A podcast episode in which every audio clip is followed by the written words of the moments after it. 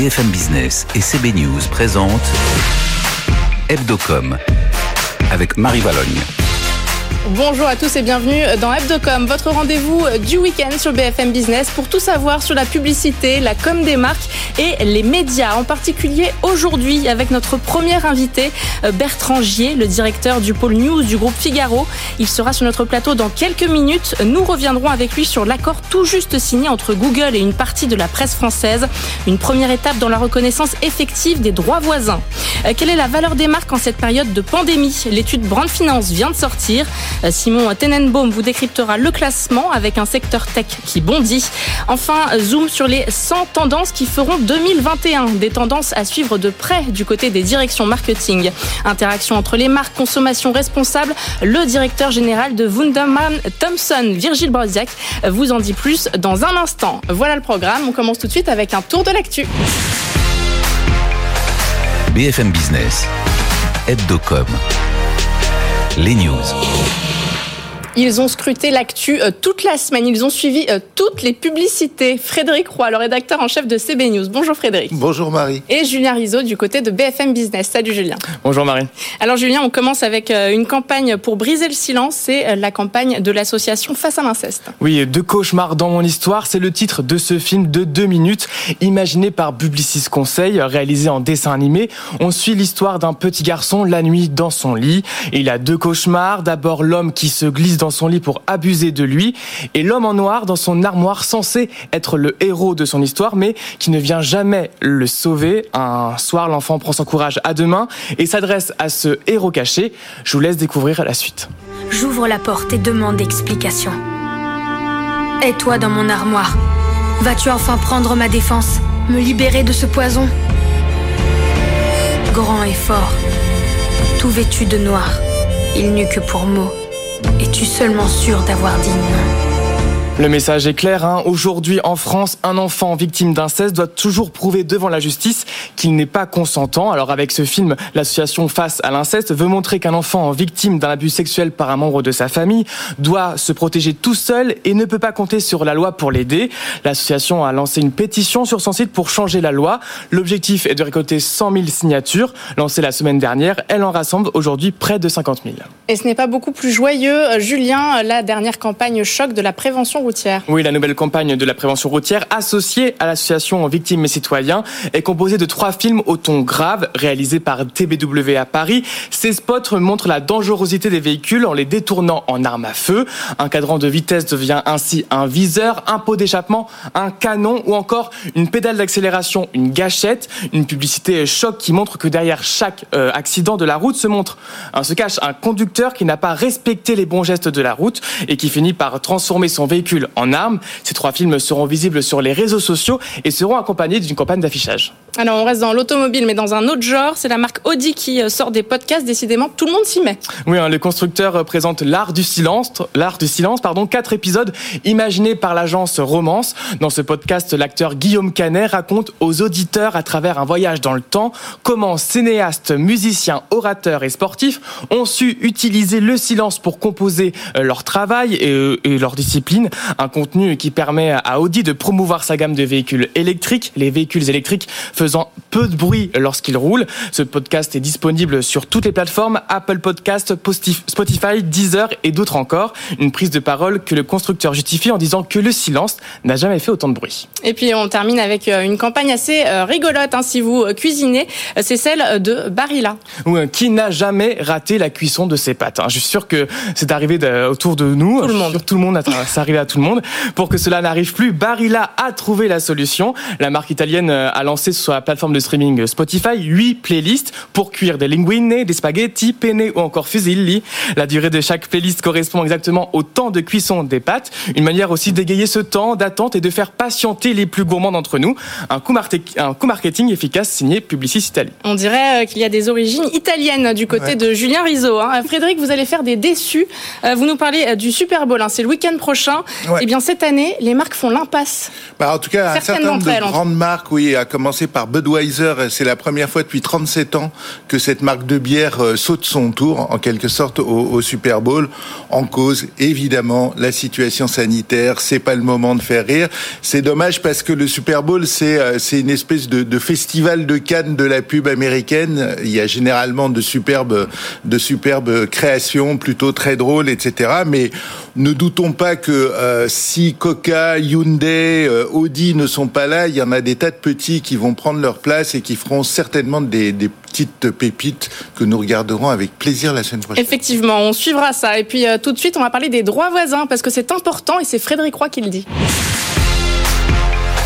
BFM Business, Hebdocom.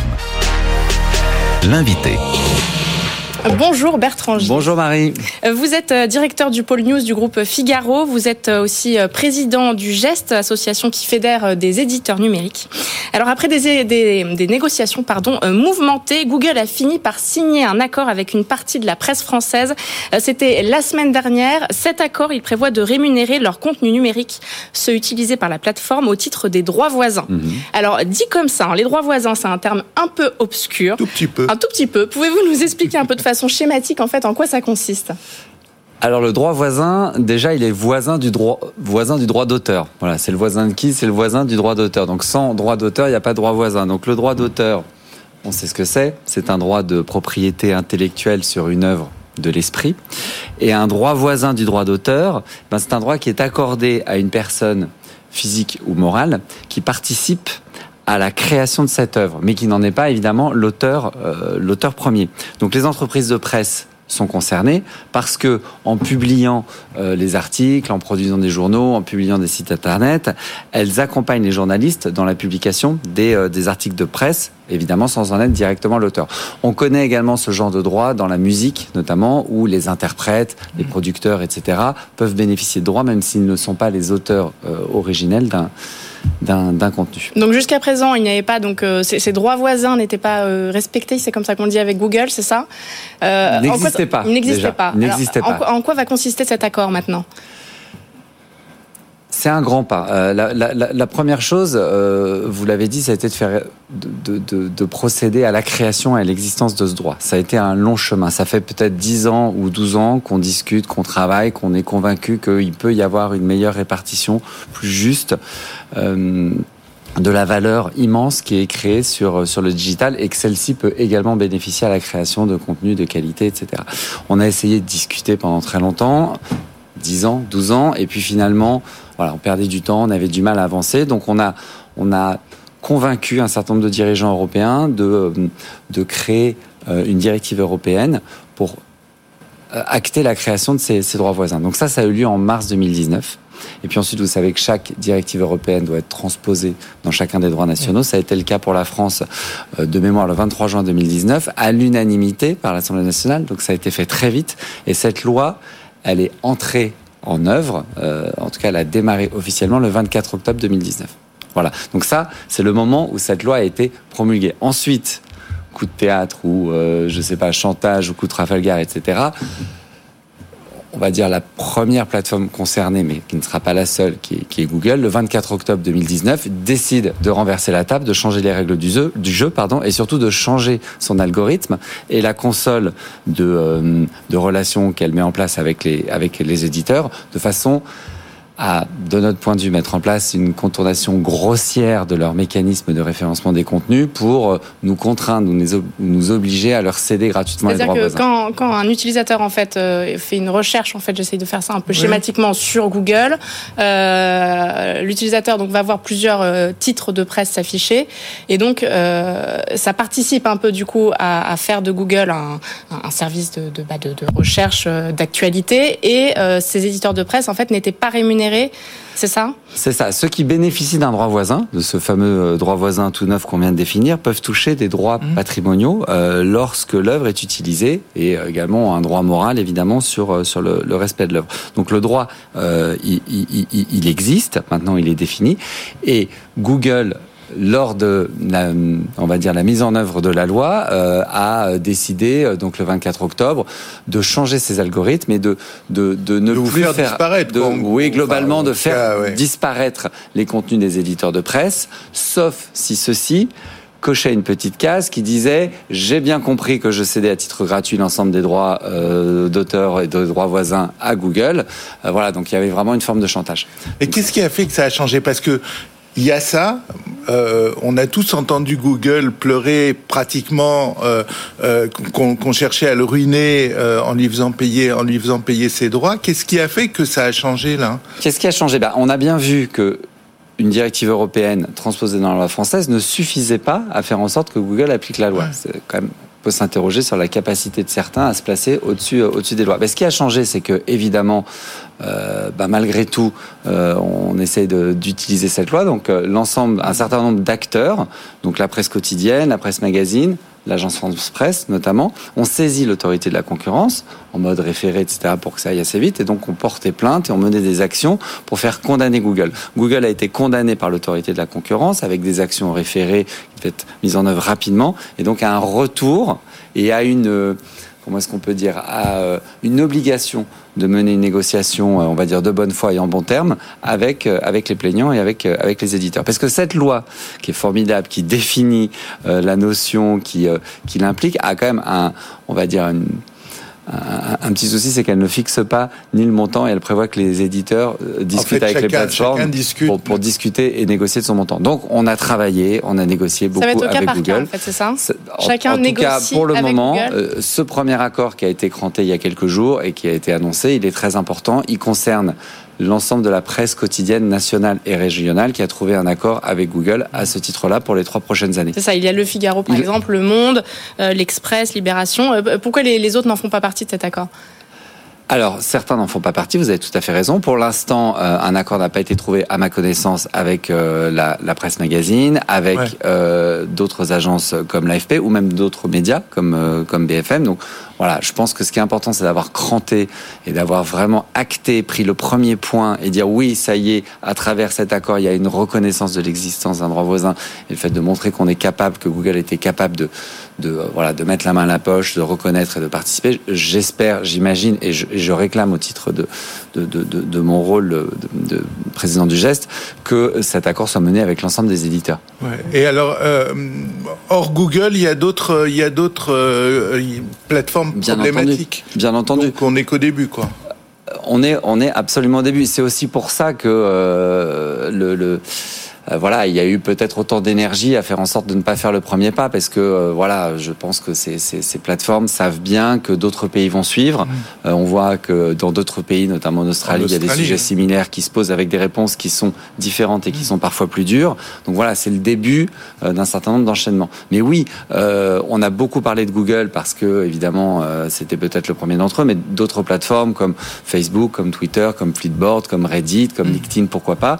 de notre point de vue, utilise euh, nos contenus pour créer de la valeur sans pour autant euh, rémunérer les ayants droit, ces fameux droits voisins. Merci euh, Bertrand G d'avoir accepté notre invitation. Le directeur du pôle news du groupe Figaro était sur le plateau d'Hebdocom aujourd'hui. BFM Business, Hebdocom, l'édito. Notre chroniqueur ce week-end, c'est Simon Tenenbaum. Bonjour Simon. Bonjour. Alors euh, Simon, vous nous parlez aujourd'hui euh, de Brand Finance. Brand Finance qui réalise tous les ans une étude sur la valorisation financière des marques. Mm. Euh, l'édition 2021 vient de sortir et ce qui en ressort, c'est un classement chamboulé par la crise et des marques technologiques qui mm. ont vu leur valeur bondir au détriment des autres. Oui, et les GAFA notamment, qui depuis plusieurs années étaient déjà en tête de ce genre de classement, mais voilà, qui voient leur position encore renforcée cette année. Tout en haut, c'est Apple qui reprend euh, sa couronne perdue en 2016. La marque Apple, valorisée 263 milliards de dollars par Brand Finance, en hausse de 87%. Alors c'est grâce au succès voilà, de sa stratégie de diversification et de ses derniers iPhones surtout, hein, qui sont très bien euh, vendus. En, en, numéro 2, on retrouve l'ancien numéro 1 et autre grand vainqueur de la crise, Amazon, évidemment, qui vaut 255 euh, milliards de dollars en progression de 15%. Et d'ailleurs, toutes les marques hein, du e-commerce ont, grimpé cette année, valent plus que, que la l'année d'avant, que ce soit en Europe avec euh, Zalando ou en, Chine avec avec Alibaba, une des marques dont la valeur a le plus progressé, plus 108%. Alors pour revenir au, classement général, on a Google au pied du podium en troisième place, troisième marque la plus chère du monde, 191 milliards de dollars. mais comme Facebook, les, deux Google, Facebook, qui ont, vu leur valeur que très légèrement progresser en 2020, évidemment c'est lié à, la dépendance au marché publicitaire qui a, souffert, y compris pour ces grands groupes. En revanche, alors c'est l'euphorie totale euh, du côté de la tech chinoise. C'est un des grands changements de, de cette année avec euh, WeChat, la plateforme WeChat, qui rentre dans le top 10 des marques les plus valorisées au monde, hein, devant euh, Mercedes, tout ce que vous voulez, Walmart, etc. à 67 milliards de dollars. On retrouve aussi Taobao, Tmall, JD.com, le site de e-commerce, qui lui a vu sa valorisation grimper de 82%. mais la marque qui a affiché le plus gros bond, ça reste une marque américaine. c'est Tesla, le constructeur de voitures électriques, un grande star de, l'année 2020, euh, qui vaut maintenant 32 euh, milliards de dollars. Sa marque vaut 32 milliards de dollars, un bond de 158%. Alors, qu'est-ce qui se passe pour les autres secteurs? Frédéric en est perdu avec cette Voilà, j'étais. Bah oui, ça vous perturbe. Euh, mais bon, alors je vais pas trop m'attarder sur la baisse de valeur des marques sur tout un nombre de secteurs frappés par la crise, l'aéronautique, le tourisme. D'ailleurs, on a Airbnb et Marriott qui sont même éjectés du classement des 500 marques les plus chères au monde. L'automobile, la restauration, les médias traditionnels. Un secteur plus traditionnel qui tire quand même son épingle du jeu, eh bien c'est la distribution et la grande distribution. Euh, Walmart en tête, le, le, géant américain dont la marque vaut maintenant 93 milliards de dollars en hausse euh, de 20%, mais c'est le cas aussi euh, pour des enseignes françaises. Leclerc qui gagne 27%, la marque Leclerc qui vaut selon ce classement désormais plus de 8 milliards de Alors, dollars. Justement, qu'en est-il des marques françaises? Alors on retrouve 32 marques françaises dans ce top 500, ça fait 4% à peu près des marques.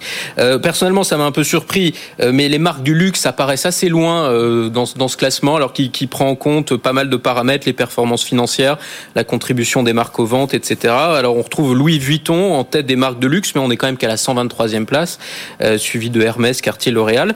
Mais euh, encore une fois, c'est la technologie qui est primée, y compris pour les marques françaises, puisque c'est Orange qui arrive en tête des marques françaises les plus valorisées, à la 91e place du classement général, la marque Orange, hein, qui vaut maintenant 19 milliards de dollars en hausse de 5%. L'opérateur passe devant Total, qui était le numéro un français jusque-là, et c'est vraiment un symbole de ce qui s'est passé ces derniers mois. Un édito très bien valorisé par Simon Tenenbaum. Merci Simon.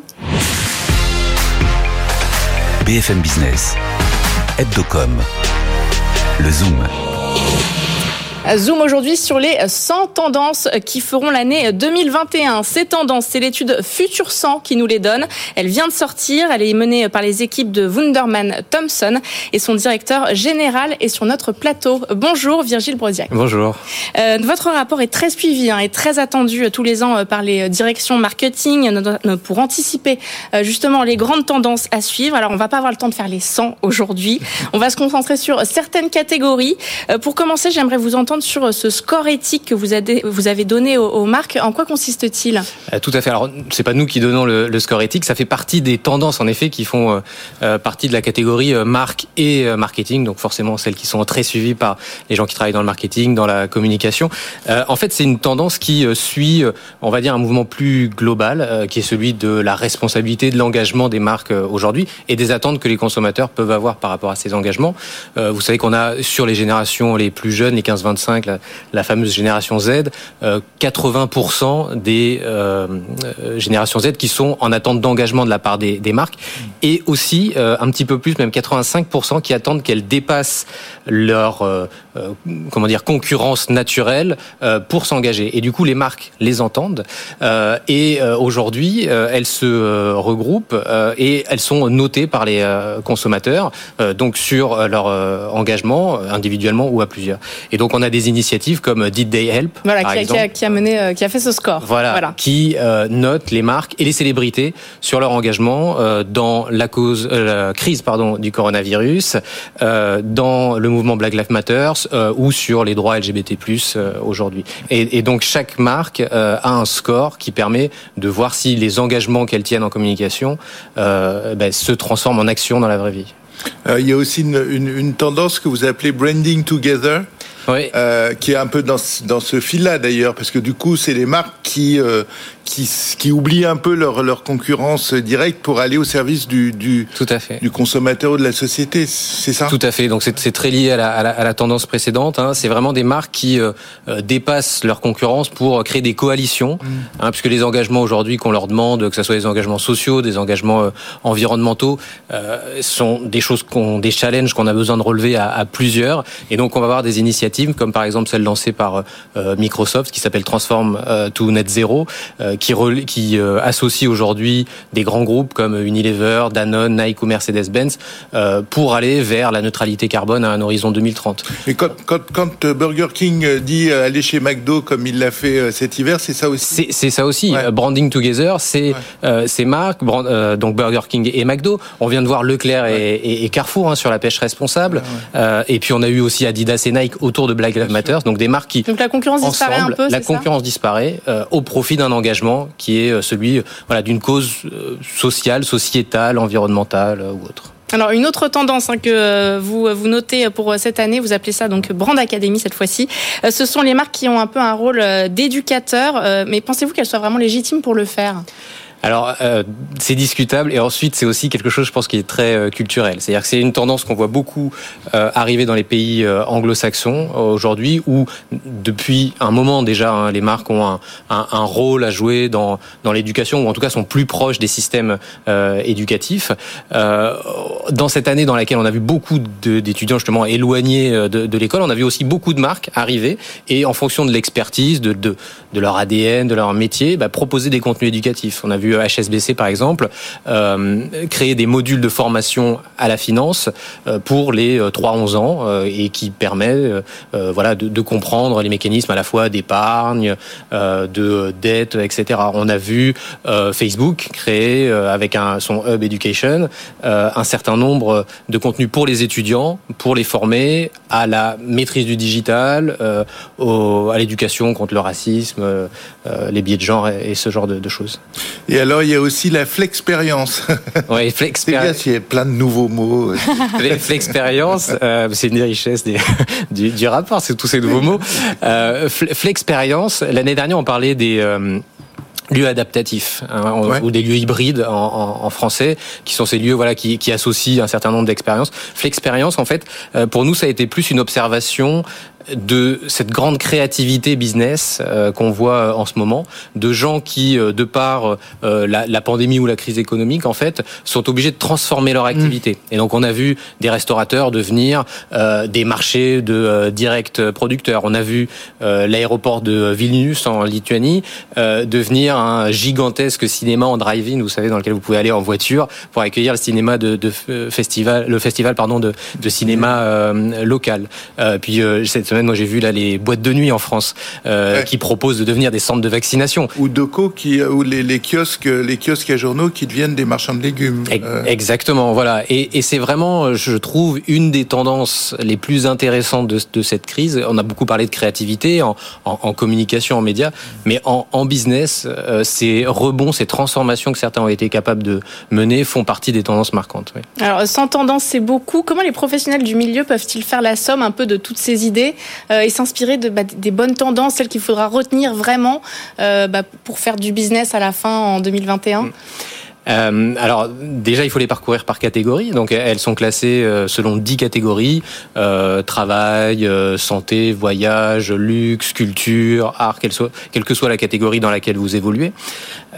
Euh, et ensuite, euh, il faut s'inspirer de, avec un, un système qu'on qu favorise nous beaucoup, enfin qu'on encourage beaucoup, qui est cette idée de pensée latérale et, et, qui est cette idée de regarder dans les catégories adjacentes à la vôtre euh, quelles sont les tendances dont vous pouvez vous, vous inspirer, voire même dans d'en croiser. Donc les 100 ne sont pas euh, des tendances qui seront demain des tendances majeures, parce que ce qu'on cherche aussi à capter, c'est des signaux faibles, mais toutes sont des éléments d'inspiration pour que euh, les marketeurs, les euh, dirigeants aillent chercher des opportunités de croissance sur des produits, des services ou même des messages en, communication. Vous l'avez dit, on est dans une période assez créative et pour cause parce qu'il faut, il faut, il faut continuer à, faire du business, à vivre, etc. Mais est-ce que vous pensez que euh, cette crise passée prions tous pour que, pour que ce soit pas dans, pas dans pas trop longtemps, il restera quelque chose de ça? Ou est-ce qu'on va tout oublier et reprendre comme avant? Ah non, mais en fait, je pense que la, la crise, elle, là pour le coup, euh, elle, elle souligne ou elle révèle la créativité qui est présente en, en chacun de nous. Euh, elle, elle, pousse, elle accélère, mais c'est la nature humaine pour moi. Donc euh, non, je pense qu'au contraire, la, la créativité, euh, pour moi, est la chose la plus importante du monde et sera toujours présente après la crise. Et alors, vous, selon vous, est-ce qu'il y a des, des innovations qu'il ne faudra vraiment euh, pas manquer du côté euh, des marques cette année? Euh, c'est difficile à dire parce qu'on est euh, le 27 euh, janvier, mais je pense qu'on va voir, oui, un certain nombre d'innovations, notamment dans la catégorie travail, arriver. Nous, c'est une nouvelle catégorie hein, qu'on a définie cette année parce que nos, nos, manières de travailler ont changé. Alors évidemment le, télétravail, mais autour de ça, en fait, un certain nombre de services secrets, d'offres, de produits et qui vont être extrêmement intéressantes à, à regarder. Je pense à Workation notamment, mmh. qui est cette euh, possibilité d'aller télétravailler en vacances avec des offres qui se créent. Alors il y a beaucoup de gens qui vont à Dubaï en ce moment ou à Courchevel pendant un mois, deux mois pour euh, télétravailler, euh, à toutes les tendances qui concernent le retour du petit déjeuner, voilà auquel on redonne une place. Enfin il y a, il y a beaucoup de choses autour du monde du travail qui vont être très intéressantes à, à observer. Et donc Virgile Brosiac qui vient de, de, révéler un petit secret de fabrication. Nous étions donc le 27 janvier au moment de l'enregistrement d'Hebdocom, mais c'est tout près de ce week-end. Merci d'avoir été avec nous, donc le directeur général de Wunderman Thompson. Merci à notre expert Frédéric Roy, le rédacteur en chef de CB News, d'avoir été à nos côtés. Merci Marie. On se retrouve la semaine prochaine pour un nouveau numéro d'Hebdocom. Très bon week-end à tous sur BFM Business. Tout ce qu'il faut savoir sur les marques et leur stratégie de communication. Hebdocom sur BFM Business.